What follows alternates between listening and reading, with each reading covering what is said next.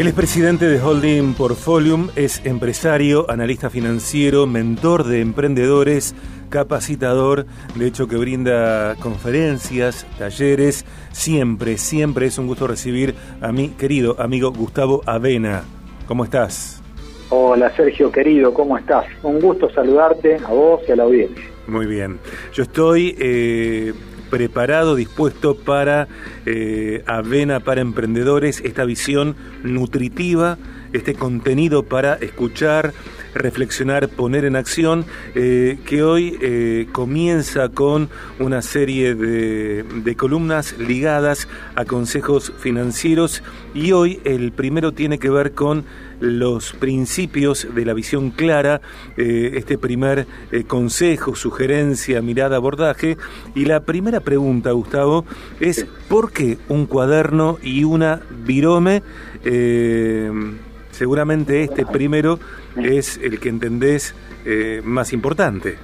Sí, tal cual. Bueno, porque en parte porque creo que el primer consejo financiero que uno le puede dar a alguien y te diría que es el más importante, es que todo lo que no planificás este, sobre papel difícilmente se lleva a cabo.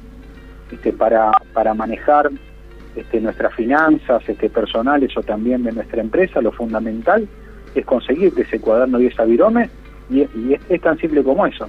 Vos tenés que, ahí en ese cuaderno y virome, los primeros párrafos tenés que tomar tiempo suficiente para escribir primero tus objetivos. Uh -huh. Y los objetivos es que tienen que estar preparados, ¿no? Esta visión financiera, eh, ¿es la visión financiera de un administrador o de un dueño?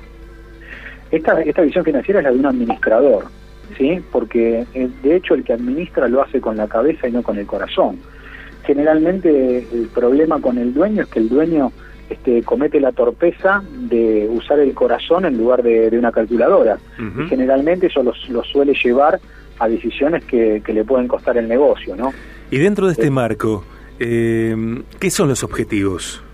Bien, eh, los objetivos este, que, que, como ya habíamos dicho, tenemos que plasmarlo en papel, eh, son esos logros que nosotros es que anhelamos tener y tienen que ser a corto, a mediano y a largo plazo, ¿sí? Eh, son, no, no, es lo mismo este, el de corto, el de mediano y el de largo, hay que llevar una planificación para conseguir que esa visión se, este, se haga realidad. Y un poco que yo lo, lo, que comentaba en alguna oportunidad es que deben emanar estos objetivos de un conocimiento profundo de tu propio negocio y de tu vida, y no de tus ganas o tus deseos. Hay gente este, que que la verdad es que se confunde y nada peor este, que subirse a una escalera y cuando te subiste te diste cuenta de que era la pared equivocada. Uh -huh. este, y llegaste hasta arriba y, y no sabes este, y no disfrutaste ni del proceso y no tiene que ver con lo que vos sos o con lo que vos anhelaste en, en un primer momento.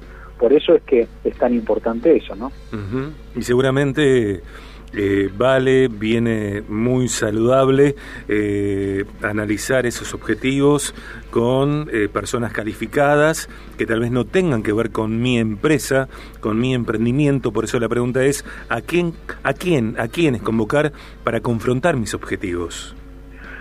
Bien, este, en, entre otras cosas, primero este, esto que vos señalás es muy importante. Hay un hay un libro este, de sabiduría milenaria, puntualmente lo escribe Salomón y dice en la multitud de los consejeros está la sabiduría. Y Salomón este, fue el hombre más rico del mundo, de hecho no hay nadie que se le equipare. Sin embargo, a pesar de ser este, considerado un hombre sabio, él se rodeaba de consejeros que probablemente, este, no sé si tenían la inteligencia que tenía él, pero los escuchaba. Eh, alguna vez este Kennedy dijo que un hombre inteligente lo es porque se rodea de gente más inteligente que él. Entonces, entre otras cosas, nos tenemos que rodear de gente que sepa, ¿no? Pero por sobre todas las cosas, que no esté apasionada como vos. O sea, que sea objetiva a la hora de analizar junto el escenario posible. Es aquel que te va a decir incluso hasta lo malo este, que ve en, en el desarrollo de tu negocio. Y eso está, está bueno, ¿no? Uh -huh. Y una vez que, que, yo haya analizado y que haya confrontado con sabios, con esta eh, clase, este tipo de personas que, que citas, Gustavo, eh, ¿qué hago? ¿Escribo? Bien, to totalmente. Una vez que hemos analizado y tengamos luz verde, escribimos la visión total y los objetivos. Uh -huh. eh, porque, en parte porque los objetivos escritos dan energía. Cuanto uno más lo lee, más animado se siente este, relacionado este, a ellos, ¿no? Entonces, ¿Habla? Perdón, perdón, perdón. te interrumpí, adelante. Digo, eh, citabas eh, eh, objetivos a corto, mediano, largo plazo. justamente la pregunta tiene que ver con eso, con que hay un solo tipo de objetivos o pueden dividirse en categorías. Bien, no, este, hay que hay que dividirlo este, puntualmente en dos categorías. Este, yo te diría que primero son los de corto plazo, que representan de alguna manera lo que uno este, le gustaría lograr por lo menos en los próximos dos años, y los de mediano plazo son aquellos que este, te vas a tardar un poquito más, son periodos de dos a cinco años a partir del momento en que los escribas, ¿no? Y hay que poner un orden de prioridad según la importancia para nuestra vida, indicar la fecha específica este, de cuándo planeas llevar a cabo dicho objetivo. Por eso estoy diciendo que este, un objetivo tiene que tener plazos, porque un objetivo sin fecha de vencimiento es un deseo. Entonces nosotros tenemos que tener plazo para, este, para que quede claro y tiene que estar escrito. Danos un ejemplo práctico. Sí, eh, la pérdida de peso. Mm. Si yo inicio una dieta sin saber cuántos kilos quiero perder ni el tiempo que me va a llevar, difícilmente logre perder peso. Pero si sabes que quiero bajar determinada cantidad de kilos porque dentro de seis meses es el casamiento de mi hermana, entonces me voy a poner definitivamente muy diferente a que, bueno, voy a probar por las dudas y voy a ver.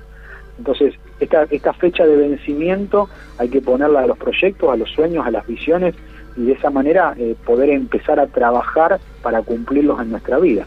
¿Por qué es importante un plan de acción?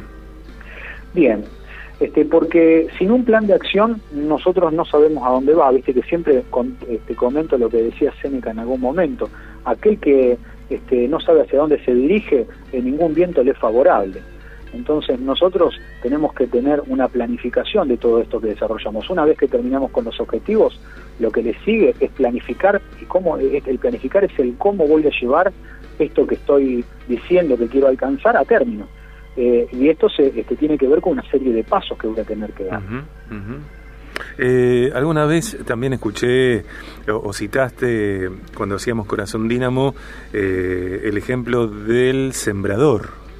Sí, sí, el, sembrador este, tiene de alguna manera la esperanza de cosechar, ¿no? Pero no se queda con la esperanza. Este, si se queda solamente con la idea de que va a cosechar y no va hasta el campo y no esparce la semilla, no va a pasar absolutamente nada por más que yo le ponga ganas. Yo le puedo poner ganas a lo que sea, pero si no actúo en consecuencia, definitivamente no va a tener resultados. Uno no crece y se desarrolla por los proyectos, por las ideas, por los sueños que tiene, sino puntualmente por lo que uno concreta en la vida. Este, porque si no, este, nos rodeamos de teóricos, pero en la práctica no vamos hacia ningún lado.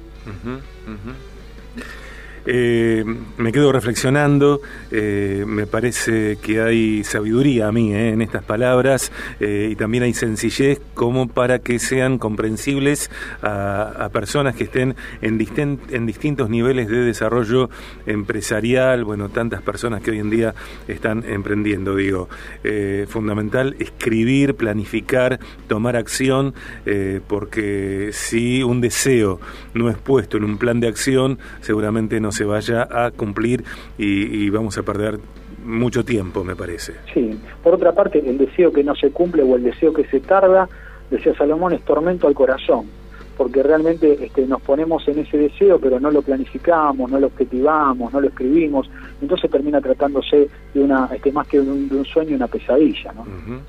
A mí me parece que esta temporada se viene Avena para Emprendedores, primera edición. Vamos todavía, me vas a tener que... Este, te diría que lo tenés que escribir vos. No. No, pero yo soy Aarón, vos sos Moisés. Claro, vamos. Eh, dale, gracias Gustavo querido. Por favor, ha sido un placer, Sergio, y un gran cariño a la audiencia.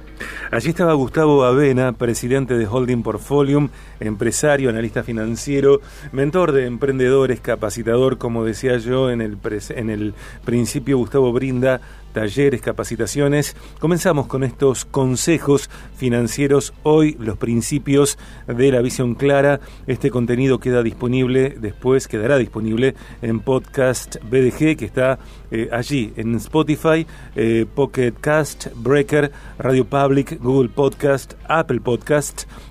Box, Overcats y otras plataformas. Allí en todas esas plataformas, principalmente en Spotify, claro, Podcast BDG.